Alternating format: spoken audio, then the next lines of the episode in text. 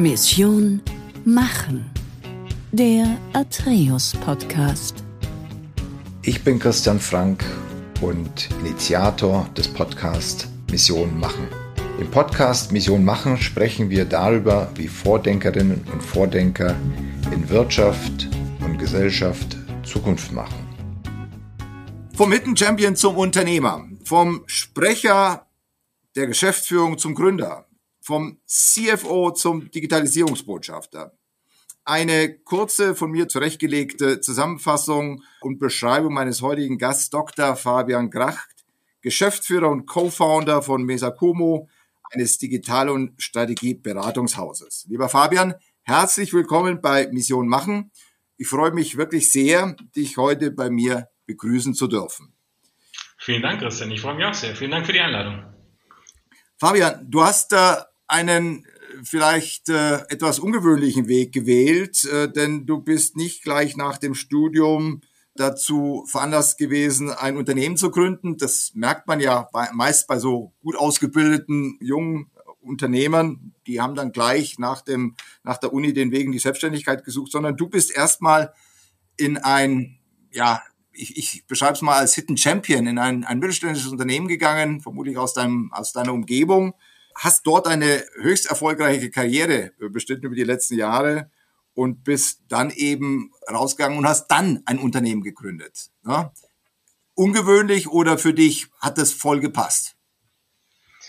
Ja, ich würde lügen, wenn ich sagen würde, dass, da gab es einen Masterplan dahinter. Das war nicht so. Ähm, ich glaube, ja, es war, es war nicht aus meiner Gegend, ehrlicherweise. Also ich komme zwar aus Süddeutschland, aber ähm, Weißenhorn oder Ulm, wo jetzt Peri, äh, mein erster Arbeitgeber, sitzt, ist nicht mein Geburtsort sondern ich bin 100 Kilometer weiter äh, westlich in Tübingen geboren. Ah, ja. ähm, aber dann irgendwie, ich habe in Mannheim studiert und dann kam gegen Ende des Studiums alle möglichen potenziellen Arbeitgeber auf einen zu und haben einen angesprochen. Da waren äh, Namen dabei, die, die man so kennt, aber eben auch Peri, die ich nicht kannte. Und äh, ich wurde aber angesprochen und war dann zu einem Interview eingeladen bei einem äh, eben bei Peri, die waren damals eine halbe Milliarde groß, also äh, wirklich erste Generation Familienunternehmen, äh, gerade im Generationswechsel. Und der, der mit mir das Interview geführt hat fürs Inhouse Consulting damals, war einer der Gesellschafter. Ähm, und ein ehemaliger McKinsey, der da eine interne Beratung aufgebaut hat. Und dafür wurde ich ge gefragt. Und was mich extrem beeindruckt hat, weil ich war im Gespräch mit irgendwie Deutsche Bank Investment Banking, wo ich ein Praktikum gemacht hatte und Unilever und, und Roche und so, also wo man halt so war damals Pharma und Banking, was man so alles so getestet hatte. Was mich beeindruckt hat, war die, ja, ich will, wie soll ich sagen, diese Entscheidungsfreude und diese, diese Direktheit, die ich in diesem Interview damals gemerkt habe. Also die haben mich ziemlich gegrillt, bestimmt mhm. fünf Stunden bis in den späten Abend hinein musste ich irgendwelche Case Studies zum Zementverbrauch in China machen und so. Äh, war komplett überfordert, aber habe offensichtlich irgendwie einigermaßen richtig hingerechnet. Ähm, und es hat mich einfach überzeugt, weil das irgendwie, das war so, da sitzt einem der Gesellschafter gegenüber und man redet direkt übers, es ging dann sofort in, in Medias Res und ich habe dann, als ich da weggefahren bin, mir überlegt, hm, vielleicht ist es gar keine so schlechte Idee bei so einem Mittelständler, bei so einem Familienunternehmen, weil du, das ist natürlich Fluch und Segen oder ein zweischneidiges Schwert, du wirst schneller gesehen und also du, das hilft dir, wenn du was reißen willst. Ähm, kann natürlich auch blöd sein, wenn du irgendwie die Dinger nur vergeigst. Gehen. Genau. Ist zweischneidig, aber irgendwie wahrscheinlich lernt man schneller und mehr. Und deswegen habe ich dann auch relativ äh, spontan entschieden, komm, ich gehe dahin, ich mache das. Äh, und das war kein Masterplan. Also ich hatte nicht vor, da 16 Jahre zu bleiben, sondern ich habe gedacht, da gehst du jetzt mal hin, da lernst du bestimmt viel und lernst über die Bauindustrie. Ähm, die, sind, die ist interessant, ist ein großes Geschäft. Ähm, und äh, guckst dir das mal an und lernst was. Und dann sind es 16 Jahre geworden, weil es irgendwie immer, kaum dass ich eine spannende Aufgabe so halb erledigt hatte und wieder den Kopf so ein bisschen heben konnte, äh, kam das nächste Thema und die nächste Idee auf und dann bin ich da geblieben. Ich hatte aber immer, das muss ich schon dazu sagen, immer den Plan, irgendwann mal was Eigenes zu machen. Okay. Also ich hatte schon im Studium die ersten Ideen mit einem Kommilitonen gemeinsam, haben wir schon fast gegründet, haben da auch Gründungsseminare gehört und dann über die Jahre immer wieder mal mit meiner Schwester irgendwie Kunstleasing angedacht gehabt, die ist Kunsthistorikerin und dann immer wieder verschiedene Sachen, aber es wurde halt immer, gab es wieder eine neue spannende Aufgabe bei Peri, bis ich dann eben zum Schluss in der Geschäftsführung war, sieben Jahre. Ähm, und das war natürlich dann super spannend. Ja, man, man, man sagt ja so schön, man muss gehen, wenn es am schönsten ist. War es dann am schönsten, als man gegangen ist oder als du gegangen bist? Oder, oder hättest du dir das nochmal fünf Jahre vorstellen können? Oder, oder sagst du, ich habe eigentlich alles erreicht und ich habe auch das Unternehmen dorthin gebracht, wo ich es eigentlich hinbringen wollte und jetzt ist es auch Zeit, den Stab vielleicht weiterzugeben? Ähm, ja, weiß ich nicht. Also ob ich, also sagen wir mal so, ich bin mit 35 Geschäftsführer geworden und damit war klar, dass ich da nicht in Rente gehen würde, weil ich glaube, das ist weder für einen selbst, also für mich noch für die Firma gut, wenn irgendwie der gleiche Mann da in der Geschäftsführung für 25 Jahre sitzt. Ich glaube, das ist für keinen Beteiligten positiv. Und ich war dann sieben Jahre da äh, und hatte irgendwie wir haben Strategie gemacht, wir haben äh, Werte, Führungsgrundsätze gemacht, wir haben Organisationsprojekte gemacht. Krise, Corona kam dann ja, extremes Wachstum, Internationalisierung. Also wir sind, Peri war dann knapp zwei Milliarden, als ich gegangen bin, was natürlich nicht nur meine Leistung war, aber dadurch habe ich da sehr viel erlebt und viel gestalten dürfen und habe dann gesagt, so jetzt bin ich Anfang 40, ähm, die Lernkurve flacht jetzt ab. Also ich habe immer diesen Drang, ich möchte irgendwie neue Sachen probieren, lernen, aus, äh, machen. Und ähm, nach sieben Jahren ist wird es dann etwas repetitiver. Und, und ich habe gedacht, wenn ich jetzt mit Anfang 40 nicht langsam gründe, dann wird es vielleicht auch zu spät und ich mache es nicht mehr. Und ich weiß, das werde ich auf jeden Fall bereuen. Also jetzt probiere ich es und wenn ich scheitere, gut, dann suche ich mal wieder einen Arbeitgeber. Ähm, aber es war einfach klar, ich will das jetzt probieren und für mich, ähm, für mich diesen, das einfach ausprobieren. Ja. Gut, du hast dich jetzt äh, mit einem deiner ehemaligen äh, Mitstreiter gewissermaßen ja. verselbstständigt, bist quasi Co-Founder oder, oder er ist Co-Founder whatsoever. Die Entscheidung, in dieses Segment zu gehen, war das auch was, was sich im Laufe der Zeit entwickelt hatte oder hatte ich das eigentlich von Anfang an angefixt? Gut, jetzt haben wir das Thema Digitalisierung sicherlich nicht vor 16 oder 17 Jahren in der Intensität diskutiert, wie wir das in den letzten fünf Jahren diskutiert haben. Aber was war so der Auslöser dafür? Genau, also mein Mitgründer, wir sind zu zweit gegangen. Ähm, das war der damalige IT-Chef. Und ähm, also ich war für digitale Transformation bei Peri verantwortlich. Wir hatten 2000 ähm, 15 eine 10-Jahres-Strategie gemacht bis 2025. Da war das Thema digitale Transformation einer der Eckpfeiler. Und deswegen habe ich mich dann schon einige Jahre damit beschäftigt. Und dazu gehört ja nicht nur irgendwie digitale Geschäftsmodelle und Kollaboration und, und äh, datenbasierte Entscheidungen und sowas. Da gehört ja auch IT mit dazu. Und deswegen war der Richard, äh, Richard Ritz, mein jetziger äh, Mitgründer und damaliger IT-Chef eben natürlich schon auch einer, mit dem ich da viel gemacht habe. Und wir waren 2019 da waren wir schon voll in unserer in der Cloud-Migration unterwegs mit Peri, waren sowohl mit Microsoft als auch mit äh, Amazon Web Services in deren Public Cloud äh, unterwegs und haben gesagt, für ein Unternehmen in der Größe ist es eigentlich zu viel mit beiden großen Spielern äh, spielen zu wollen. Man muss sich ein bisschen äh, festlegen, ansonsten überfordert man sich selbst. Und deswegen sind wir zusammen eine Woche nach Seattle geflogen. Waren eine Woche, zwei Tage bei Microsoft, zwei Tage bei AWS und haben uns von denen erklären lassen, was sie glauben, wie die nächsten fünf bis zehn Jahre sich die ähm, Corporate IT weiterentwickeln soll. Und das war so ein Hallo-Wach-Moment für uns beide, glaube ich, weil wir damals gesehen haben, wie krass diese Innovationskraft und diese technische Fähigkeit ist, die da sozusagen aus der Steckdose kommt, wenn man einmal mit diesen großen Spielern sich ähm, einlässt, mit denen ins Bett geht äh, und sagt, okay, ich glaube jetzt an die, entweder Google wäre der dritte gewesen, den hatten wir aber nicht. Mhm. Und ähm, das war ja noch zwei, anderthalb Jahre bevor wir gegangen sind, aber wir haben damals gesagt, es fehlt im deutschen Mittelstand gar nicht so sehr an dem Willen zu digitalisieren, war zumindest damals unser Eindruck, der sich jetzt auch bestätigt, sondern eher an dieser am Mangel an Übersetzungsfähigkeit. Was kann eigentlich Technologie für mein Geschäft wirklich tun? Ähm, also weg von dieser Diskussion, ich mache jetzt was mit künstlicher Intelligenz, weil das muss man jetzt machen, oder ich mache jetzt was mit Big Data, oder ich mache jetzt was mit, ich baue jetzt eine App, weil ohne App bist du Depp. Das, also nicht, nicht diese Perspektive drauf, sondern was passiert eigentlich mit meinem Geschäft, was passiert mit meinen Kunden, was passiert mit meinen Prozessen und wie kann da Technologie unterstützen. Und diese Übersetzungsleistung, die es dafür einfach braucht, wenn es Technologie aus der Steckdose gibt, die eben sinnvoll einzusetzen, dass das eine Mangelware ist. Und wir haben damals gesagt, Mensch, da könnte man sich eigentlich selbstständig machen, da könnte man was bauen, da gibt es einen Riesenbedarf, Nachholbedarf im Mittelstand in Deutschland. Diese super erfolgreichen Maschinenbauer, Anlagenbauer, was auch immer, äh, herstellenden, produzierenden Unternehmen, die sich ja weiterentwickeln müssen. Ähm, ansonsten wird es irgendwann kritisch und denen aber oft das, die halt perfekte Produkte und Maschinen bauen können, aber vielleicht nicht mit digitaler Technologie und IT sich so gut auskennen. Ja. Und da einfach jemanden brauchen, der die an der Hand nimmt. Und das war damals so die, ich sag mal, der erste Idee und der hat dann wahrscheinlich erstmal beim Richard und bei mir unabhängig gekeimt, in äh, im Rückenmark sozusagen immer gegoren. Und kennst du, wenn man über so ein Thema denkt man immer mal wieder drüber nach und denkt, ja stimmt, da war doch was. Und dann haben wir irgendwann unter Corona-Bedingungen ähm, einen Spaziergang gemacht hier, wir leben beide in Ulm, äh, im Wald, äh, das war ja Lockdown, das war ja Wahnsinn, das kann man sich gar nicht mehr vorstellen, so richtig. Ja, genau. beide, beide mit einem Radler in der Hand, äh, ähm, gebührendem Abstand natürlich, und haben uns, äh, haben dann gesagt, Mensch, wir haben doch mal gesagt, da könnte man eigentlich was machen. Und wie ernst hast du das eigentlich gemeint? Das, da war dann so ein Abtasten, weil er hat ja an mhm. mich berichtet und ich, also es ja, war ja natürlich, bis wir dann gemerkt haben, wir haben das beide ernst gemeint und haben dann gesagt, ja komm, put your money where your mouth is, dann machen wir es jetzt auch.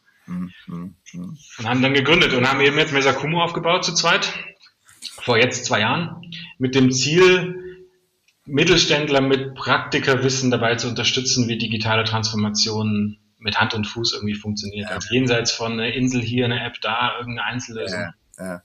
Das, das werden wir ja nach sicherlich noch ein bisschen ja. vertiefen, weil ich glaube, das ist schon hochgradig spannend, äh, auch deine These, dass es mittlerweile Digitalisierung im Mittelstand auch angekommen ist, würde ich gerne auch noch mal kurz hinterfragen. Vielleicht noch mal ganz kurz rückblickend dein Steckenpferd? Also du bist ja Kaufmann, ne? du hast mhm. ja eine, eine, klassische kaufmännische Ausbildung, hast glaube ich dann auch Kronen MBA gemacht, äh, wenn ich es richtig gesehen habe oder zumindest. Ja, also ähnlich. Ich habe mal BWL in Mannheim studiert an der Uni ähm, und habe dann nochmal promoviert in, äh, in Wittenherdecke. Ah, okay. Und, und Bocconi warst du auch? Oder da war. Ich auch, genau. Da war ich ein Jahr im Ausland aus Mannheim. Ja, genau, genau, genau. Also kaufmännische Ausprägung ist sicherlich auch, sagen wir, damals schon das Thema Digitalisierung vermutlich nicht ganz, nicht ganz irrelevant gewesen, aber dann hast du trotzdem Inhouse Consulting gemacht, du warst dann später CFO, also verantwortlich für die Zahlen am Ende des Tages, aber ein CFO hat ja heute in der modernen Schattierung sicherlich auch einen starken Impact auf die, auf die operativen Geschäfte. Und plötzlich bist du im Driver Seat für eine digitale Transformation gewesen. Ja. Ist das deshalb so passiert, weil keiner Hurra geschrien hat, als es dazu kam? Oder warst du der Letzte, der den Kopf gesenkt hat? Oder wie, wie, wie kam es dazu? Und ähm, war ja vermutlich damals schon nicht ganz langweilig als, als Kaufmann, als CFO, ne? Nee, aber also ich fand das, nee, mir war nicht langweilig, äh, wobei das war auch nie das Ziel. Aber ich, äh, also ja, ich habe schon als erste Hurra gerufen bei dem Thema. Ich wollte das gerne machen und ähm, ich hatte schon, bevor wir das als strategisches Ziel für Peri und als strategischen Pfeiler sozusagen ähm, auf die Agenda gehoben haben, hatten wir, hatte ich mit dem meinem jetzigen Mitgründer interessanterweise schon zwei Jahre vorher. Ich war, ich war, bevor ich CFO wurde in der Gruppe, war ich kaufmännischer Leiter, also eins unterhalb in der Geschäftsführung. Ja. Und ich kam eher aus der operativen Welt, also ich war viel im internationalen Geschäft unterwegs gewesen, in Landesgesellschaften, Vertriebsgesellschaften, eher so ERP-Prozesse und solche Sachen, Angebots-, Logistikthemen. Und ich hab, wurde dann kaufmännischer Leiter und habe dann irgendwie gemeinsam mit dem damaligen Geschäftsführer, äh, einem der Gesellschafter, dem Christian Schörer, festgestellt, dass es irgendwie zwei Facetten der gleichen Medaille gibt. Es gibt die Menschen, die eher operativ aufs Geschäft drauf gucken, die gucken auf ERP, auf Rechnungsline-Items und wie viel Umsatz man jetzt wirklich mit welchem Produkt gemacht hat. Und dann gibt es die Kaufleute, die irgendwie in Excel rumforschen und da irgendwelche Zahlen, die da irgendwie reingekommen sind, auch nochmal zusammenrechnen und konsolidieren und dann kommt ein Monatsabschluss raus, ein Jahresabschluss und ein Reporting und so weiter. Naja, und dann wurde, dann haben wir gesagt, eigentlich müssen die doch die gleiche Sprache sprechen, sie tun es aber nicht. Also der, die reden ja schon über unterschiedliche Umsätze. Also die einen haben nämlich eine Landeswährung und unabgegrenzt, die anderen haben einen, das ist eine Konzernwährung und so weiter und so weiter. Und als ich dann kaufmännischer Leiter wurde, war das eine meiner Aufgaben, diese beiden Welten zu verheiraten. Und mhm. dann habe ich damals gesagt, ja, wie kann man das eigentlich machen? Ähm, naja, indem man die, die, die die so eng zusammenbindet, dass sie nicht mehr mit unterschiedlichen Sprachen sprechen können. Und wie macht man das ganz einfach technisch mit IT? Ich habe damals gesagt, das war das Ziel, wir nutzen jede Information und jedes Datum, was in irgendeinem ähm, ERP-System oder sonstigen System vorhanden ist, um es automatisiert in den Monats- und Jahresabschluss hochzuschieben und sozusagen nichts mehr manuell zu erfassen, was es in irgendeinem System gibt. Und das ist natürlich schon digitale Transformation gewesen. Wir haben es damals nicht so genannt, aber das war es. Und haben damals in einem, in einem mehrjährigen Projekt und auch wirklich ähm, großen, das war ein Riesenthema für uns, äh, sehr multidisziplinär von IT über kaufmännische Leitungen und, ähm, und eben auch diese ganze operative Welt, diese, diese Kennzahlen zusammengefahren und haben dann damit eigentlich, was man heute so datenbasierte Entscheidungen und datengetriebene Unternehmen und so weiter, diese ganzen Schlagwörter vorbereitet. Wir waren da auch das war ganz interessant. Wir waren so die ersten im Mittelstand oder bei den ersten, die so auf SAP HANA gesetzt haben, 2012 schon. Wow. Dadurch waren die auch sehr interessiert an uns, dass wir mit ihnen das machen. Und dann hatten wir noch andere Beratungspartner mit an, an Bord, äh, mit Deloitte und Horvath und so. Und die fanden das alle sehr spannend und es war ein super Projekt.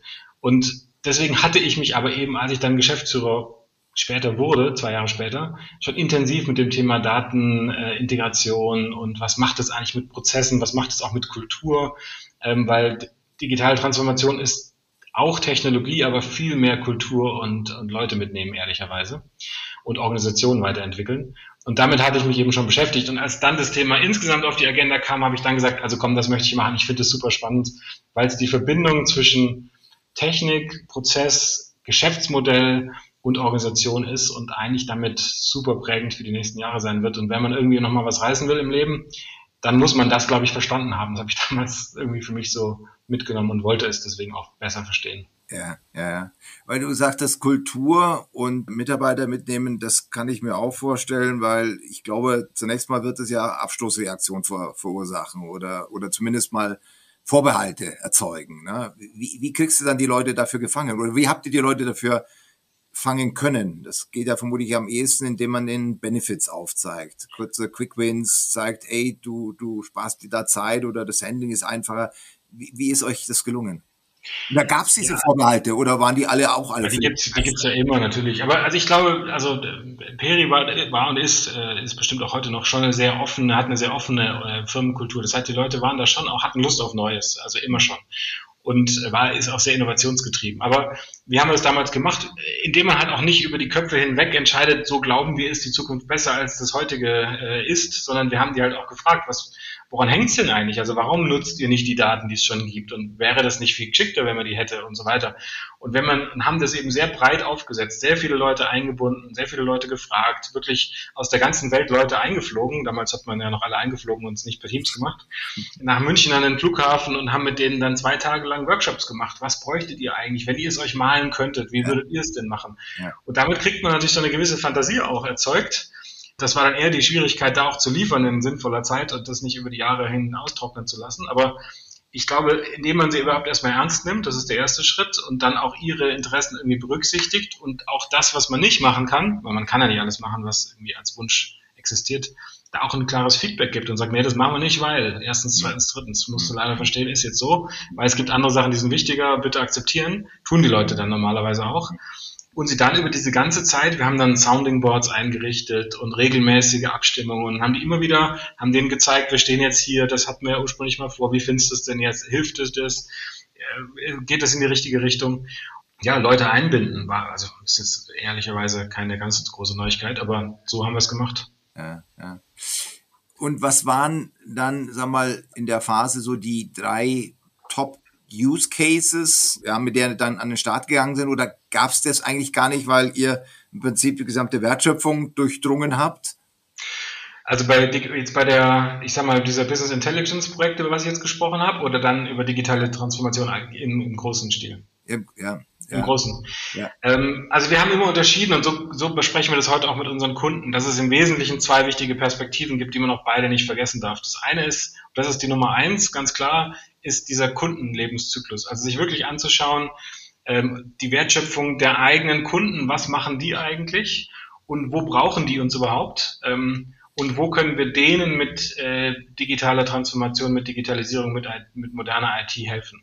Also nicht so sehr aus dem Selbst herauszuschauen, das ist ja ein Fehler, den wir natürlich auch gemacht haben, ähm, dann irgendwann gelernt haben, dass es ein Fehler ist und äh, den wir aber immer wieder sehen, also nicht so sehr aus der eigenen Wertschöpfung heraus zu argumentieren und nachzudenken, sondern sich wirklich in die Schuhe des Kunden zu versetzen. Sprich, also aus der Perspektive von Peri damals, was ist denn der Lebenszyklus und was ist denn so die Wertschöpfung von einem Bauunternehmen und wo braucht der eigentlich einen Schaltungshersteller und wie könnte da digital, äh, wie könnten da digitale Fähigkeiten helfen auf diesem Weg, in dessen Prozessen, wo sind eigentlich dessen Pains? Warum entwickelt der sich nicht weiter? Ja. So die eine, die, die wichtige Perspektive, aus meiner Sicht auch deswegen, weil die kulturell super stark ist. Es gibt kein stärkeres Argument für Digitalisierung als unser Kunde braucht es. Das glaubt immer jeder so, das nimmt jeder mit und jeder an und jeder wird sich dahinter klemmen, der einigermaßen motiviert ist bei der Firma.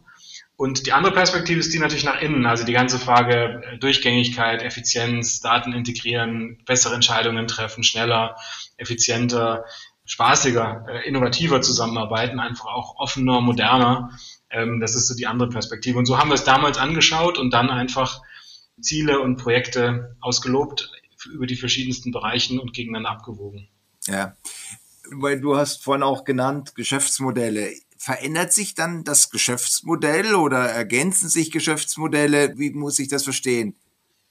Weil ihr werdet nach wie vor eure Verschalung respektive Gerüst äh, produzieren. Ihr werdet vielleicht den Kunden besser verstehen auf seine Anforderungen vielleicht besseren Service leisten können. Ist das was, was mit Geschäftsmodell Anpassung gemeint ist? Ja, also ich ich glaube, dass diese, diese Trennung in digitales und physisches Geschäftsmodell, die, die verliert sich gerade. Ähm, also jetzt gar nicht so sehr auf Peri bezogen, sondern allgemein. Ja. Ähm, ich glaube, man muss insgesamt einfach in Geschäftsprozessen und Geschäftsmodellen denken, was kauft der Kunde eigentlich? Okay. Und da wird es physische Aspekte geben und digitale und dann gibt es welche, das sind Services, die gibt es einfach umsonst obendrauf, damit der Kunde überhaupt kauft. Und dann gibt es sogar wirkliche Zusatzumsätze durch digitale Geschäftsmodelle. Und ja. so sehen wir das auch mit unseren Kunden. Es, gibt allerdings ein Risiko oder eine, eine, eine, das ist auch was, was wir ganz oft sehen, ähm, auch damals die Fehler teilweise selbst gemacht haben, dass man zu schnell springt auf, wir bauen jetzt digitale Geschäftsmodelle, man hat aber die ganzen Hausaufgaben dafür überhaupt nicht gemacht. Also die eigenen Daten sind nicht weder integriert, also mein CRM spricht nicht mit meinem ERP, spricht nicht mit meinen äh, E-Commerce-Daten, äh, meine Sensorik ist in einem anderen Datentopf als meine Transaktionsdaten und so weiter. Ähm, und dann sind auch nochmal, sind meine Produktdaten und meine Bilder und meine Medien, die ich so habe, auch wieder wo ganz anders und das alles heißt nicht gleich. Und darauf dann ein Geschäftsmodell bauen zu wollen, damit verhebt man sich. Das klappt. Ich habe es noch nirgends gesehen, dass es geklappt hat. Ja, ja. Das heißt, es gibt einfach ganz viele Hausaufgaben. Das ist sowas wie Datenqualität, aber auch sowas wie einfach IT muss halt einfach funktionieren. Also wenn ich noch damit rumkrebse, dass meine Server Ausfallzeiten haben, dann brauche ich nicht über digitale Geschäftsmodelle nachzudenken. Mhm. Dann muss ich einfach in diesen sauren Apfel beißen und ein Jahr oder zwei oder vielleicht auch zweieinhalb Jahre ähm, Basisarbeit leisten. Die ist nicht cool und die macht auch keinen Spaß, die kostet auch Geld. Aber sie ist einfach, wenn ich das nicht gemacht habe, brauche ich mir über die Kür keine Gedanken zu machen, wenn ich die Pflicht ja. nicht erledigt ja. habe. Ja. Ich habe mal gelesen, ein Zitat von dir, Perry war eine erfolgreiche und lehrreiche Zeit. War das das Lehrreiche? Und was war das Erfolgreiche? Und gab es was, was nicht erfolgreich war? Klar, natürlich. Also man lernt ja am meisten aus den Fehlern, ehrlicherweise. ähm, also vielleicht ein Beispiel für so einen Fehler, den, den wir damals gemacht haben, den wir auch gerne jetzt mit Kunden teilen, um zu zeigen, wie man es nicht macht. Äh, wir haben damals auch gesagt, ganz früh, ja, also wir machen jetzt äh, Bilderkennung, KI, das war damals äh, der Hot Shit, irgendwie hat jeder gemacht. Und dann haben wir gesagt, wir machen jetzt eine, wir bauen jetzt eine App, weil wir ganz viele Einzel Kleinteile haben auf sehr vielen Lagerstandorten in der ganzen Welt und viele Leute müssen die identifizieren und da ist viel Fluktuation, weil das ähm, relativ unskilled Labor ist, die das machen, ähm, also auf so offenen Lagerplätzen halt Material ähm, lagern und, und reinigen. Äh, und haben gesagt, wir bauen eine App, die können ja einfach mit dem Handy machen ein Foto und dann sagt ihnen das, das ist äh, Artikelnummer XYZ und heißt so und so, wiegt so viel Kilo und kommt in die in die Kiste rein. Und das funktioniert, das haben wir gebaut und das funktioniert. Ähm, man kann diesen Algorithmus trainieren, dann erkennt er wirklich einigermaßen sicher diese Artikel und dann haben wir das gebastelt und dann haben wir fest, dann waren wir alle ganz happy und haben gesagt, super, was sind wir digitale äh, Super Champions? Und haben das dann mal so probeweise mit ein paar Leuten eingeführt, um dann so nach drei, vier Wochen festzustellen, okay, das ist eigentlich ein Quatsch, weil das ist in nichts integriert. Also das kann man jetzt zwar machen, aber es hilft mir null in meiner, meinen Rücklieferprozessen irgendwie mit Kunden. Dann ändert sich irgendwas an diesem Artikel. Das weiß aber diese App nicht, weil halt die Daten nicht integriert sind. Also klassisches Beispiel von, ich habe eine digitale Insel gebaut, die sieht irgendwie cool aus, aber eigentlich ist sie Quatsch. Ähm, das ist so eine der, eine der Sachen, die man nicht machen sollte. Also ich bin Freund von schnell mal was ausprobieren, mhm. aber man muss sich vorher schon überlegen, wie kommt es eigentlich nachher in die Gesamtlösung wieder rein. Ähm, und wenn es funktioniert, man muss ja schnell ausprobieren, ob es funktioniert, kriege ich das überhaupt in absehbarer und sinnvoller Zeit hinterher integriert in meinen Gesamtprozess oder nicht? Aber deine Frage war, ob das meine Hauptlehre war. Klar, da habe ich auch viel gelernt über digitale Transformation, aber ich würde sagen, was ich bei Peri wirklich viel gelernt habe, ist, ja, wie, wie eigentlich Unternehmen funktionieren, also wie Mittelstand funktioniert, wie ähm, wie äh, eigentümergeführte Unternehmen funktionieren, auch wie man, wie ich selbst Organisationen aufgebaut habe, Menschen zu führen, Teams aufzubauen, äh, überhaupt mal Menschen zu motivieren, irgendwas zu tun, was man irgendwie für die Firma möchte. Organisationsentwicklung, strategische Arbeit. Ich glaube, das ist das, was ich mitgenommen habe. wovon ich auch jetzt mit am meisten zehre. Also sowohl beim Aufbau von unserer eigenen Firma jetzt, mhm. ähm, wie baut man eigentlich Teams und wie, wie wollen wir, dass die Leute zusammenarbeiten, wie findet man die richtigen Leute, aber auch in der Arbeit mit Kunden, weil ich natürlich, ähm, also ich war sieben Jahre CFO und das ist natürlich, wenn ich jetzt einem, unsere Kunden, da sitzen wir in der Regel dem CFO gegenüber und das hilft natürlich einfach, weil der merkt, dass ich die gleichen Themen oder ähnliche Themen auch schon gemacht habe, in den gleichen Schuhen gegangen sind. Sehr authentisch. Ja, genau. Und ich, also meine Überzeugung ist, das funktioniert einfach ähm, am allerbesten, wenn die uns glaubwürdig abnehmen, dass wir nicht yet another consulting company sind, sondern irgendwie, wir haben das auch schon mal gemacht, was ihr davor habt. Ja. Zumindest vieles davon. Ja, spannend. Äh, Frage muss ja automatisch dann kommen in Richtung deines jetzigen Unternehmens, wie ihr euch positioniert. Aber lass mich die kurz zurückstellen. Gucken wir jetzt tatsächlich auf Mesakumo. Du musst mir mal ganz kurz sagen, wo kommt der Begriff her? Also ich habe intensiv nachgedacht. Ja, ja, das ist ähm, also die Mesa und Kumo ist ein zweigeteilter Name. Ähm, ich habe schon erzählt, wir waren in Seattle, um uns mit der Public Cloud zu beschäftigen. Und ja, der Frage, ja. wer ist denn der richtige Cloud-Anbieter für uns? Ja. Damals, 2019, unter alter Überschrift. Und ähm, deswegen haben wir gesagt, also als wir dann gegründet haben, anderthalb, zwei Jahre später, haben wir gesagt, also irgendwas mit Cloud, das sollte irgendwie diesen Geschäftsfirmennamen rein. Und Cloud ist aber natürlich, also ist nichts mehr, das steckt in allem und jedem irgendwie mit drin und das ist ausgelutscht. Und ähm, mein Mitgründer Richard ist ein sehr großer Fan von Asien, insbesondere von Japan. Und äh, Cloud, also die Wolke auf Japanisch heißt Kumo. Also okay. hat er gesagt, komm, wir machen irgendwas mit Kumo, weil Kumo ist Wolke auf Japanisch. Und dann haben wir gesagt, okay, dann haben wir den Teil. Und dann habe ich gesagt, hm, ich hätte gerne also ein bisschen humanistischen Touch. Und wir hatten schon mal eine griechische Vorsilbe, nämlich Peri, also unser alter Arbeitgeber Peri. Peri drumherum war eine griechische Vorsilbe, das war doch echt eigentlich äh, sehr gut für uns. Die hat uns 16 Jahre äh, gut, ähm, gut, unter, gut unterstützt. Und äh, jetzt gucken wir, ob wir nicht eine passende griechische Vorsilbe finden jetzt. Und das ist Mesa geworden. Und äh, im Gegensatz zu Peri, was ja drumherum ist, ist Mesa hinein. Also, und das ist natürlich einerseits hinein in die Wolke, also auf in die Cloud, sozusagen die Firmenphilosophie dessen, was wir anbieten, im Unternehmensnamen verpackt. Andererseits aber auch ein bisschen Metaebene jetzt. Wir waren vorher Peri, wir waren um das Unternehmertum herum sozusagen und jetzt sind wir mittendrin, wir sind ja selber die Unternehmer und das ist so die, das ist, steckt alles in diesem Namen drin. Das ist ja irre. Also schöne Geschichte, sehr schöne Geschichte. Ja, jetzt bist du eben äh, mittlerweile schon zwei Jahre, ich sag mal, selbst Treiber einer Beratungsfirma, erlebst den Mittelstand in dieser doch nicht ganz, finde ich, einfachen äh, Phase der Digitalisierung. Du hast vorhin gemeint, wir seien doch schon recht weit. Ja. Wie, wie weit sind wir denn tatsächlich? Also ich erinnere mich, weißt du, vor fünf Jahren gab es immer so diese Studien, also jetzt geht's, gehen wir richtig Gas, es gab ja von allen großen Beratungshäusern enorme Rechnungen, was da jetzt rumkommen kann und kommen wird. Und man hatte von einem Jahr aufs nächste immer wieder gehört, ja, könnte schon, aber geht gerade nicht. Und, es gibt andere Themen, die wichtiger sind. Und das mit der Digitalisierung, das braucht halt noch ein bisschen Zeit. Wo stehen wir denn tatsächlich? Du, glaube, du hast ja den besten Benchmark, also du, oder du hast deinen Daumen ja gut am Puls. Ja, also natürlich für die, ähm, für die 20, 20, 25 Kunden, die wir inzwischen haben. Ähm, ja, also ich würde nicht sagen, dass wir schon so weit sind. Was ich vorhin meinte, ist eher, ich glaube, diese, der Wille ist da, alleine es fehlt manchmal am Wissen, wie es denn geht. Ähm, das ist das, was ich, also diese Übersetzungsleistung, von der ich gesprochen habe, ich glaube, die ist immer noch notwendig. Äh, wenn ich will, wie mache ich es denn jetzt wirklich? Und also ich sage mal so, ich glaube, es gibt ein grundsätzliches Bewusstsein, dass man jetzt nicht mehr drum rumkommt, erstens. Und zweitens, dass es aber schon ein bisschen mit Einschränkungen, dass es kein Projekt ist. Das muss ich jetzt mal sechs Monate machen, dann ist es fertig, dann kann ich wieder ein neues Produkt entwickeln oder ein neues Land auf, angreifen oder sonst irgendwas, also neue Internationalisierungsstrategie erfahren. Ähm, sondern dass es eben eine Reise ist. Ich glaube, dies, diese Erkenntnis setzt sich auch mehr und mehr durch. Eine Reise, die man in Etappen angehen muss und mit Etappenzielen und mit Fehlschlägen ist so das Dritte. Da ist, merke ich, da ist noch, das ist einfach nicht die DNA von deutschen Mittelständlern, die sehr aus dem oftmals aus einem starken Engineering kommen. Wir haben super Ingenieure, bauen super Produkte und gehen eigentlich erst an den Markt, wenn die zu 100 Prozent fertig sind. Und Digitalisierung ist natürlich was ganz anderes. Da geht man raus mit 70, 80 Prozent, testet, hat das irgendwie Nutzen. Und wenn man merkt, es hat einen Nutzen, dann baut man weiter Richtung 100 Prozent, wo man auch wahrscheinlich nie ankommen wird.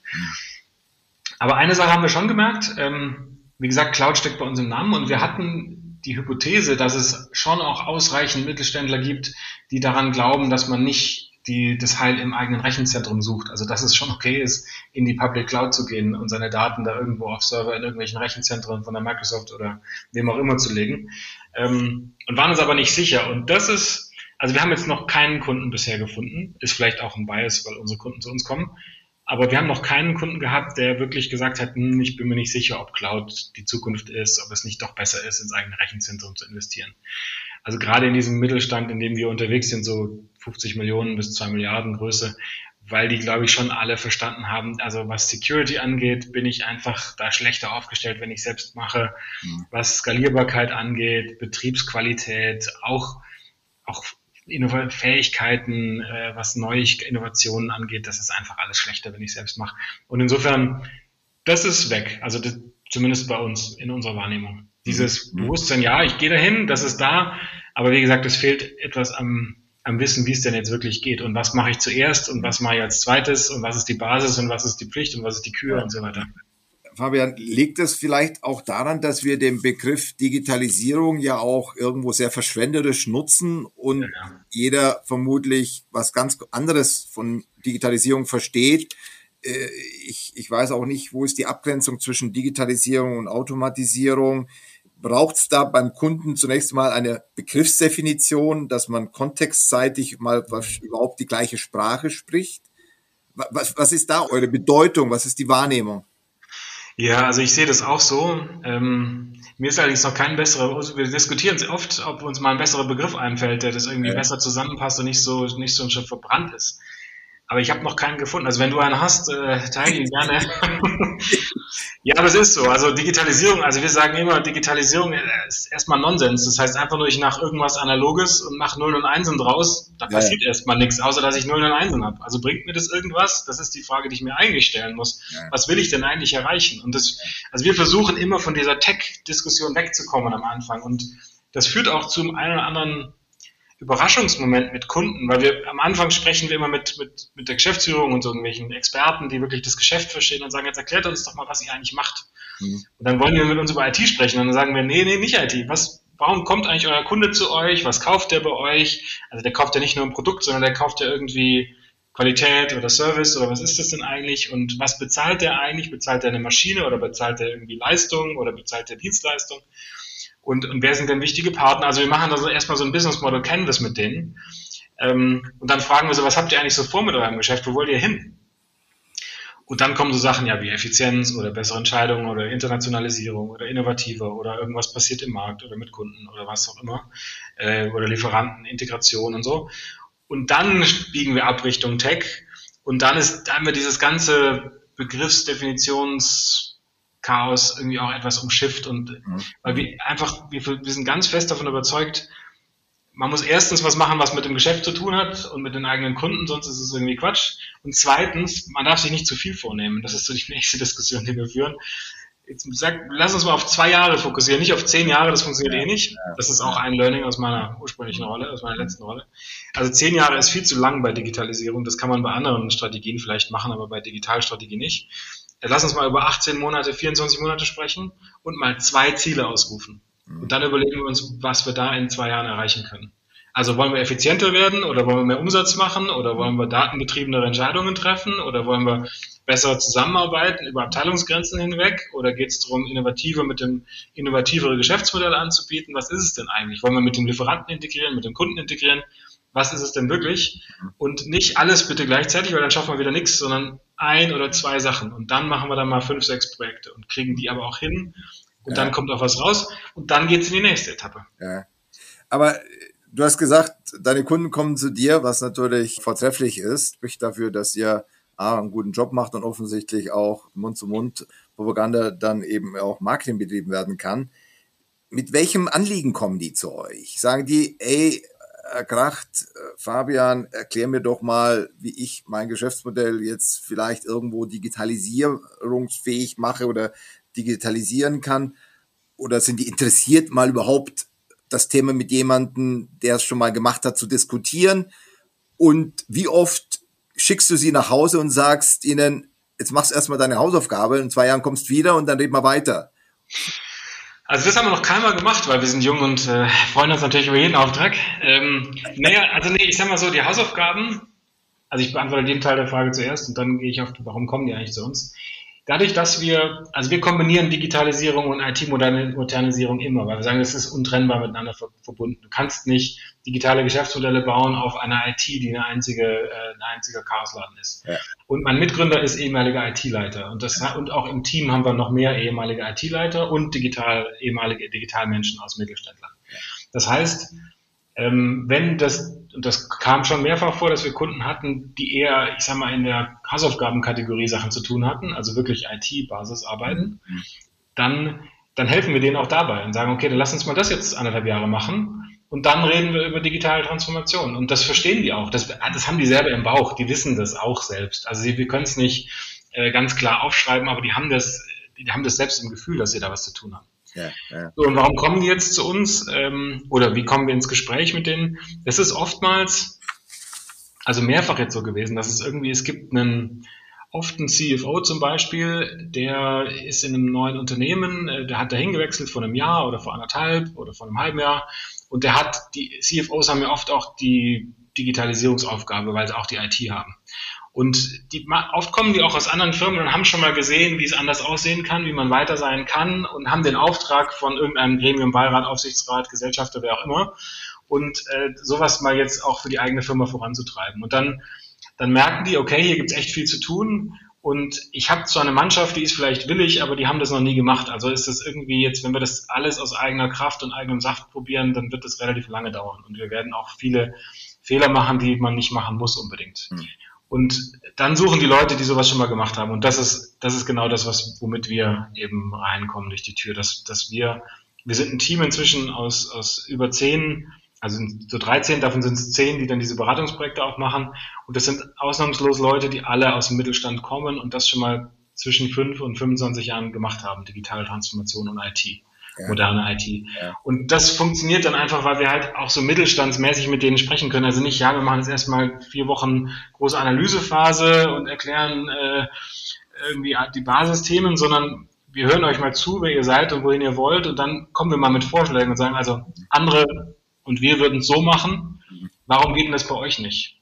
Weil, auch das ist eine Überzeugung, die in den letzten Jahren bei mir gereift ist, es gibt ein paar Sachen, die sind in jeder Firma anders. Aber das darf man nicht überschätzen. Das sind vielleicht fünf oder zehn Prozent. 80 äh, Prozent ist dann irgendwie halt doch immer das Gleiche. Also eine Buchhaltung ist halt eine Buchhaltung. Und äh, eine Produktion ist eine Produktion. Klar ist es ein Unterschied, ob ich jetzt äh, Stanze und äh, Biegeltechnik einsetze oder ob ich schweiße. Aber ja, zum Schluss sind es halt dann doch vergleichbare Themen. Weil du sagtest, dass du vornehmlich mit CFO sprichst, ich vermute mal, das wird nicht ausschließlich sein, weil ich gehe mal von aus, wenn du mit Mittelständlern sprichst, sprichst du sicherlich auch mit Entscheider, mit dem, ja. mit dem CEO, mit dem Gesellschafter. Aber trotzdem interessant, CFO verstanden, hat meistens auch die IT unter seinem Beritt. Hat er denn auch in seiner äh, Finanzabteilung dann gegebenenfalls den größten Need, dass er sagt, ey, ich muss einfach diese hohen Transaktionen stärker automatisieren, die Fehlerquellen reduzieren. Ist das so die erste sogenannte Killer-Applikation? Nee, normalerweise überhaupt nicht. Also eher so das ganze Thema Business Intelligence, das kommt eigentlich immer. Also das ist fast ja. immer ein Thema, dass man sagt, wir müssen mal unsere Datentöpfe irgendwie übereinander kriegen mhm. und mal auch das ist dann aber schon eine interessante Diskussion, mal so diese Entscheidungsfähigkeit aus dem Controlling und aus der IT in die Fachabteilungen mal reinkriegen. Also dass die Leute sich ihre Fragen selbst beantworten können, die sie an Daten haben. Ja. Und das, dafür muss man technisch ein paar Sachen machen und dann organisatorisch vor allem. Ja. Das ist oft ein Thema. Das ist auch aus meiner Sicht ein echt wichtiges, wenn man sich weiterentwickeln will als Firma. Aber ja, also die Themen, die in der Regel immer kommen äh, oder die oft kommen, sind ähm, also genau das, Business Intelligence, moderne, ich will modernes Reporting, ich will mit Daten anders arbeiten, ich will die integrieren, ich will Entscheidungen und, und äh, ähm, Prozesse mehr auf Daten fokussieren und basieren, das ist so das eine. Dann ist eine Gattung dieser Hausaufgabenthemen, die wir schon angesprochen haben, also wirklich IT-Betrieb mal modernisieren ähm, und aus, der, aus den 90ern holen. Ähm, ist auch relativ häufig dabei was bei den Unternehmen, die schon weiter sind, auch jetzt ähm, wir schon mehrfach hatten, ist und was, was ich persönlich immer ein tolles Thema finde, ist, wenn die, wenn die Kunden schon angefangen haben, ihre Produkte wir Sensoren, Telemetrie, solche Sachen eingebaut haben. Das heißt, die erfassen jetzt schon Daten, die beim Kunden im Einsatz von den eigenen Produkten anfallen und wollen auf der Basis jetzt erstmal Services und dann vielleicht Geschäftsmodelle bauen, also IoT, Industrial ja, IoT ähm, als, als äh, Buzzword. Und dann die Frage, wie macht man das jetzt eigentlich? Mhm. Technisch, organisatorisch, die haben, und da ist es so, wir haben in der Regel die schlechteren Ideen, was die Geschäftsmodelle angeht. Das kommt besser, wenn der Kunde selber weiß, was seine Kunden mit diesen Daten eigentlich anfangen ja. wollten. Ja. Da kann man immer so die gleichen Predictive Maintenance und solche Beispiele bringen, aber das wissen die selber. Ja. Dafür brauchen die uns nicht. Die brauchen uns dann eher, weil sie sagen, okay, wir wollen dahin, aber jetzt sagt uns doch mal, wie macht man das denn eigentlich? Wie kommt man, wie baut man das jetzt? Da am Ende steht diese App oder die, die Anwendung, aber da ist ja viel, was davor passieren muss. Absolut. Also das, das, das sehe ich ja auch in, in meiner Wahrnehmung. Was ich will, das ist relativ klar. Ne? Aber den Weg dorthin und diesen ersten Schritt zu machen, was du ja auch eingangs sagtest, das äh, achte ich auch als, als schwierig oder da eine Brücke, wie hattest du es genannt, Übersetzung und, ja. und vermutlich ist es auch so eine Brücke bauen, ne? Ja. die, die letztendlich hilft, diesen, diesen Weg einzuschlagen. Und was, Entschuldigung, wenn ich dich unterbreche, aber was da dann auch immer kommt, und das ist ein Thema, aber das liegt einfach quer drüber. Das ist dann wieder, sind wir wieder bei Kultur und Organisation. Mhm. Wir, wir sehen ganz häufig berechtigterweise, zumindest aus der Vergangenheit heraus berechtigterweise, dass, dass Kunden sehr gut darin sind, ihre Funktionen einzeln zu optimieren. Also mein Einkauf, mein Vertrieb, meine Technik, meine R&D, meine Produktion, mhm. äh, meine Buchhaltung. Aber wenn man anfängt, digital zu denken, dann denkt man ja kundenzentriert. Das heißt, da muss man sich ja fragen, was will eigentlich mein Kunde von mir, was ich vorhin schon mal gesagt habe, was spielen wir eigentlich für eine Rolle in dessen Wertschöpfung? Und dann denkt, dann muss man die Prozesse einmal um 90 Grad kippen. Also dann geht man aus dem Silo in die Querschnittsfunktion. Und das ist, also ich glaube, jenseits von dieser ganzen Technik, das kann man alles machen, das kostet Geld und Zeit und dann kriegt man es aber hin. Aber diese kulturelle Veränderung zu sagen, wir optimieren jetzt mal nicht das letzte Mühe in meiner Einzelfunktion, sondern wir versuchen mal kundenzentriert zu denken und in kundenorientierten crossfunktionalen Prozessen zu optimieren. Also wie kommt denn mein Kunde von, ich habe ein Bedürfnis über, ich kriege mein erstes Angebot, ich kriege meine Indikation, ich kriege ein Produkt, ich kriege ein After Sales. Wie funktioniert denn dieser Prozess insgesamt? Und dann irgendwie Services über die Nutzung des Produkts hinaus und was hat das wiederum mit meiner R&D zu tun was und so weiter und so weiter. Finde ich super spannend, weil äh, ich bin immer wieder erstaunt, äh, das Thema Silo äh, selbst jetzt in den frühen Zwanziger existiert genauso wie äh, in den späten 90ern. Und da äh, denke ich, was haben wir denn gelernt in den letzten 20 Jahren? vielleicht ist es tatsächlich jetzt, sagen ein Instrument, ein Tool, ein Werkzeug, ein, ein Weg, eben das eben tatsächlich jetzt aufzulösen. Ja? Aber das ist dann wirklich wieder die Form des Enablens durch Technologie. Ja? Ja, und aber auch über Technologie hinaus. Und da ist auch, das ist so ein Lackmustest, wie ernst die Firmen es wirklich meinen, ob sie bereit sind, daran zu gehen. Weil das heißt ja, ich muss an Mittelmanagement gehen. Mhm. Ich muss mit denen reden und die, wir haben natürlich heute Ziele, ihre einzelnen Funktionen zu optimieren. Die haben Kommunikationsmechanismen, die so aufgesetzt sind. Die haben Organisationen, die so aufgesetzt sind. Und dann wirklich diesen Weg zu gehen und zu sagen, ich versuche das aufzubrechen ähm, und wie gesagt, um 90 Grad den Prozess zu kippen, äh, nicht das Silo zu optimieren, sondern den crossfunktionalen Durchlauf. Mhm. Das braucht viel Commitment und dann auch Ernsthaftigkeit und auch Durchhaltevermögen, weil das passiert nicht über Nacht. Und ja, ja. ich glaube aber nur, wenn man das wirklich hinkriegt, das ist auch das, was diese, also wenn man so, ich, ich treibe mich auch gerne mal in diesem Venturing-Umfeld und bei Startups und so weiter, also Tech-Startups äh, rum, haben wir früher schon bei Ausperia raus und auch jetzt immer noch. Und das ist ja der große Unterschied. Die denken maximal in diesen Kunden-Use-Cases immer noch. Ja, die machen auch vieles nicht so toll, dieses Startup. Also vieles ist da sehr befremdlich für einen Corporate. Aber das ist natürlich eigentlich, das ist die Königsklasse. Da muss man hin. Ja, ja, ja absolut. Wobei ich habe auch Unternehmen kennengelernt, moderne, sehr moderne E-Commerce-Companies. Ich meine, ich weiß nicht, woran es liegt, aber auch da ab einer bestimmten Größe sind plötzlich Silos wieder da.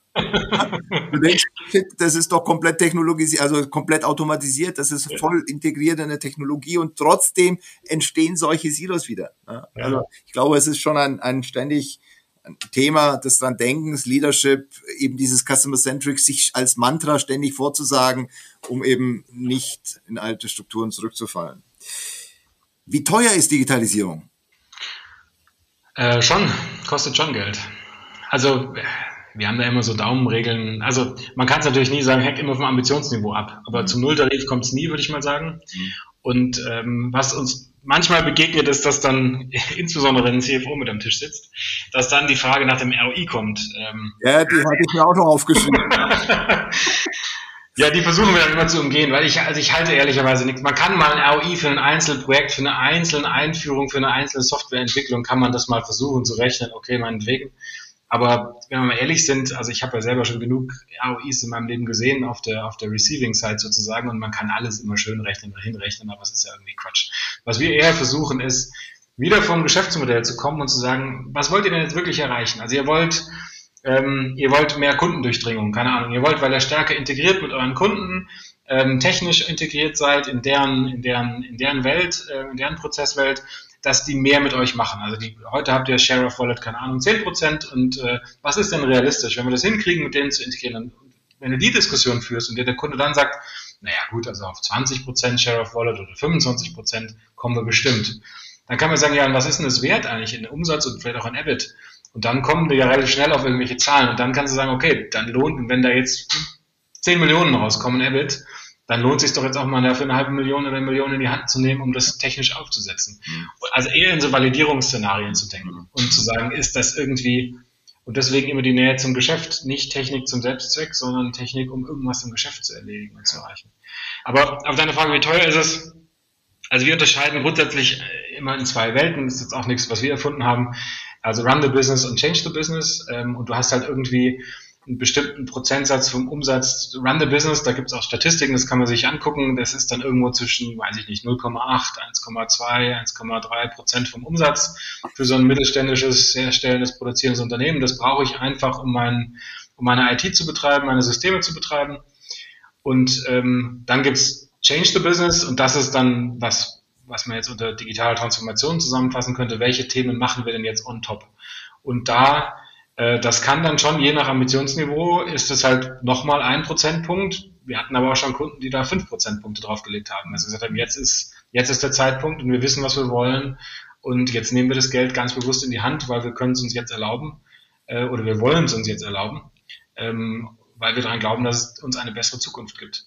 Und, und ja, und ist das Technologie oder ist das im Prinzip äh, investierte Manpower? Sind das interne Kosten, also quasi interne People, die ich gewissermaßen umschifte für, für das Thema der Transformation? Ja, all of the, all of the above, würde ich sagen. Also ja. alles. Also du, du, klar, du kaufst, klar, du kaufst auch Technologie, aber vieles davon ist heutzutage eher SaaS, also ist dann gar nicht mehr so eine Einmalinvestition. Ja. Ähm, aber natürlich Implementierungspartner kaufst du dir. Ähm, helfen, da, da sind wir dann auch eben gerne mit dabei. Also wir sind nicht selber Implementierungspartner, aber da die richtigen rauszusuchen, die das dann auch tun. Du kaufst aber natürlich auch Manpower, klar, auch Change Management. Ja, ja. Also auch wenn, wenn wir über digitale Transformationsprogramme sprechen, sprechen wir auch immer über Change Management. Was, was seid ihr bereit, da auch in die Hand zu nehmen? Also wirklich die Leute mitzunehmen auf diese Reise, weil zum Schluss habt ihr sonst Technologie und da keiner damit arbeitet, dann war es auch für die Kanzler. Haben wir auch nicht gewonnen. Ja. Mir war ja vorhin noch die Frage auf der Zunge gelegen nach der Positionierung und der Differenzierung gegenüber einem Accenture oder gegenüber einer McKinsey oder wem auch immer, die sich ja auch in diesem Feld der Digitalisierung, der Digitalberatung tummeln. Du hattest das sehr glaubhaft bereits quasi mitgegeben. Wie würdest du es vielleicht formulieren? Also ich glaube, oder das ist das, was unsere Kunden spiegeln. Ähm, dieses von Praktikern für Praktiker, das ist, ja. das ist das, was ja. uns unterscheidet. Also, und da legen wir auch sehr viel Wert drauf, wenn wir Leute einstellen, ja. dass wir Leute, keiner kann alles, aber dass wir Leute an Bord haben, die einfach relevante Themen im Mittelstand schon mal gemacht haben. Und dann einfach nicht nur glaubwürdig das erzählen können, sondern auch wirklich anpacken können und helfen können mit Abkürzungen. Die wissen, welche Abkürzungen funktionieren mhm. und man gehen kann und welche Abkürzungen man auch nicht gehen sollte, weil es am Ende eine blutige Nase gibt. Mhm. Ähm, und das ist einfach, glaube ich, was uns unterscheidet, was uns unsere, was unsere Kunden schätzen. Aber also du hast ja ein paar Namen genannt. Also ich glaube, da gibt's, man kann mit allen digitale Transformation betreiben. Wir sind, glaube ich, die richtigen für diejenigen, die jetzt eher das suchen, Leute einfach Praktiker auf Augenhöhe, die Mittelstand verstehen, Mittelstand sprechen und da auch ähm, so einen gewissen Zug zum Umsetzungsball haben. Und das ist auch, das ist der zweite Punkt. Wir gehen wir gehen, wenn der Kunde es möchte, wenn das PowerPoint-Konzept fertig ist. Lieber bleiben wir aber ehrlicherweise. Mhm. Also und zwar nicht, ähm, jetzt um jetzt hordenweise Junior Consultants zu verkaufen und äh, massenweise Tage, sondern eher in einer Form von Sparring und von äh, Begleitung, Umsetzungsbegleitung an der Hand nehmen und sagen, komm, jetzt setzen wir das gemeinsam auch um. Wir helfen dir auch, die richtigen Lieferanten zu suchen, die richtige Projektsteuerung einzusetzen, das richtige Programmmanagement, das richtige Change Management und wir helfen dir, diese Umsetzung auch hinzukriegen, weil es wird natürlich nicht alles funktionieren und da muss man irgendwie reagieren und da helfen wir gerne mit, das dann wieder auf die, auf die Bahn zu kriegen. Ja, aber das Schlimmste wäre, wenn, wenn dann wieder alles auf Null zurückgeht äh, geht genau. und, und man nach sechs Monaten oder noch neun Monaten feststellt, naja, wir haben es jetzt mal versucht, aber jetzt sind wieder andere Dinge wichtiger geworden. Ne? Ja, dann, das kann man höchstens. Es ist, es ist ein Marathon. Ne? Es ist ein Marathon und man muss in Etappen denken und genau dieses, also wenn man zu oft losläuft und es dann versanden lässt, das nimmt die Belegschaft ja sehr schnell wahr und dann ab dann wird es irgendwann, ja gut, komm, die Sau treiben jetzt nochmal durchs Dorf, lass wir sie mal treiben. Fabian, noch eine Frage vielleicht zum Schluss, weil die Zeit auch schon wieder vorangeschritten ist.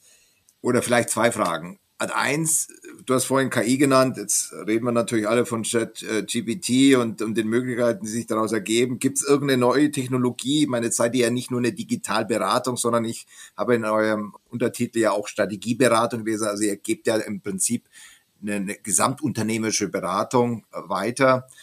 Gibt es irgendeine neue Technologie, die, sag mal, ansteht, die Organisationen, den Mittelstand berühren werden? Oder ist das alles im Kontext dieses Buzzwords Digitalisierung abgedeckt? Das ist das eine. Und das zweite, vielleicht, um die Frage gleich auch noch anzuhängen, gibt es aus deiner Sicht von staatlicher Seite her irgendwo noch eine, einen deutlicheren äh, Anstoß, um das Thema Digitalisierung tatsächlich in Deutschland, im deutschen Mittelstand stärker umzusetzen, durchzusetzen?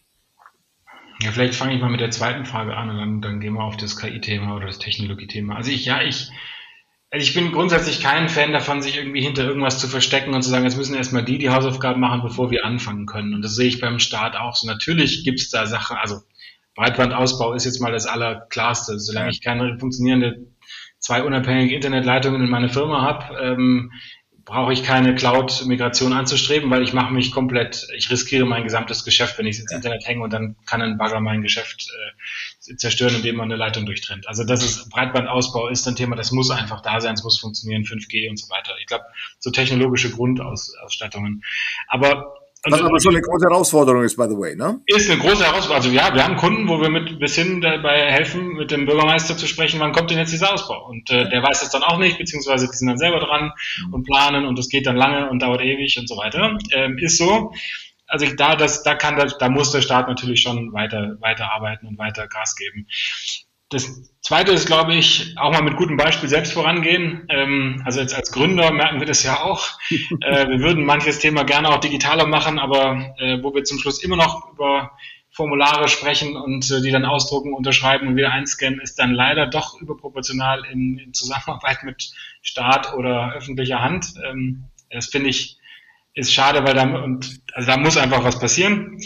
Aber ich glaube, das darf alles kein Argument sein, um nicht selber die eigenen Hausaufgaben zu machen. Und das ist auch das, was wir mit unseren Kunden sehen. Also da kann man sich nicht hinter verstecken. Man muss die eigenen Hausaufgaben machen und da gehört insbesondere dazu, sich mal, also auch diese IT-Hausaufgaben zu machen. Das ist einfach die Basis, Daten aufzuräumen, Daten überhaupt mal verfügbar zu machen, um irgendwas darauf zu bauen. Weil KI, du hast es angesprochen, ist schon ein Riesenthema und das wird massiv Veränderungen herbeiführen. Ich glaube, wir können es alle noch gar nicht so richtig einschätzen, was da die nächsten Jahre passieren wird. Und wenn man es aber für sich ausprobieren und das will, und ausprobieren ist ja so ein Schlüsselwort bei digitaler Transformation, einfach mal was testen, mhm. dann muss ich natürlich, und KI basiert immer auf Daten, ich muss irgendwelche Algorithmen irgendwie trainieren, dass sie irgendwas können oder erkennen. Und dazu brauche ich Daten, die einigermaßen verfügbar sind. Und das ist was, da kann jede Firma heute mit anfangen, unabhängig davon, ob da alle anderen ihre Hausaufgaben gemacht haben oder nicht. Weil das die Basis ist, um, um KI zu testen und KI auszuprobieren und auch dann zu lernen, wie es dem eigenen Geschäft helfen kann oder nicht. Und wir haben Kunden, die da jetzt sehr fortschrittlich sind, die wirklich auch ChatGPT Corporate Lizenzen sich holen und ja. mit uns gemeinsam jetzt auch genau das machen, also ausprobieren ja. und sagen, jetzt komm, lass uns mal lernen, wie kann uns das in den administrativen Prozessen helfen? Wir machen das auch selbst. Wir versuchen das auch für uns selber, weil wir natürlich auch den Anspruch haben, uns immer weiterzuentwickeln und keine Aufgaben, die man, die die Maschine machen kann, selber übernehmen zu müssen. Ja, also gibt es darüber hinaus eine Technologie? Ich glaube, vielleicht kommen wir zurück auf die Frage, wie weit ist denn der Mittelstand wirklich? Ich glaube, der Mittelstand in seinem Gros ist nicht so weit, dass der nach der nächsten Cutting-Edge-Technologie Ausschau halten muss, weil er schon alles erledigt hat.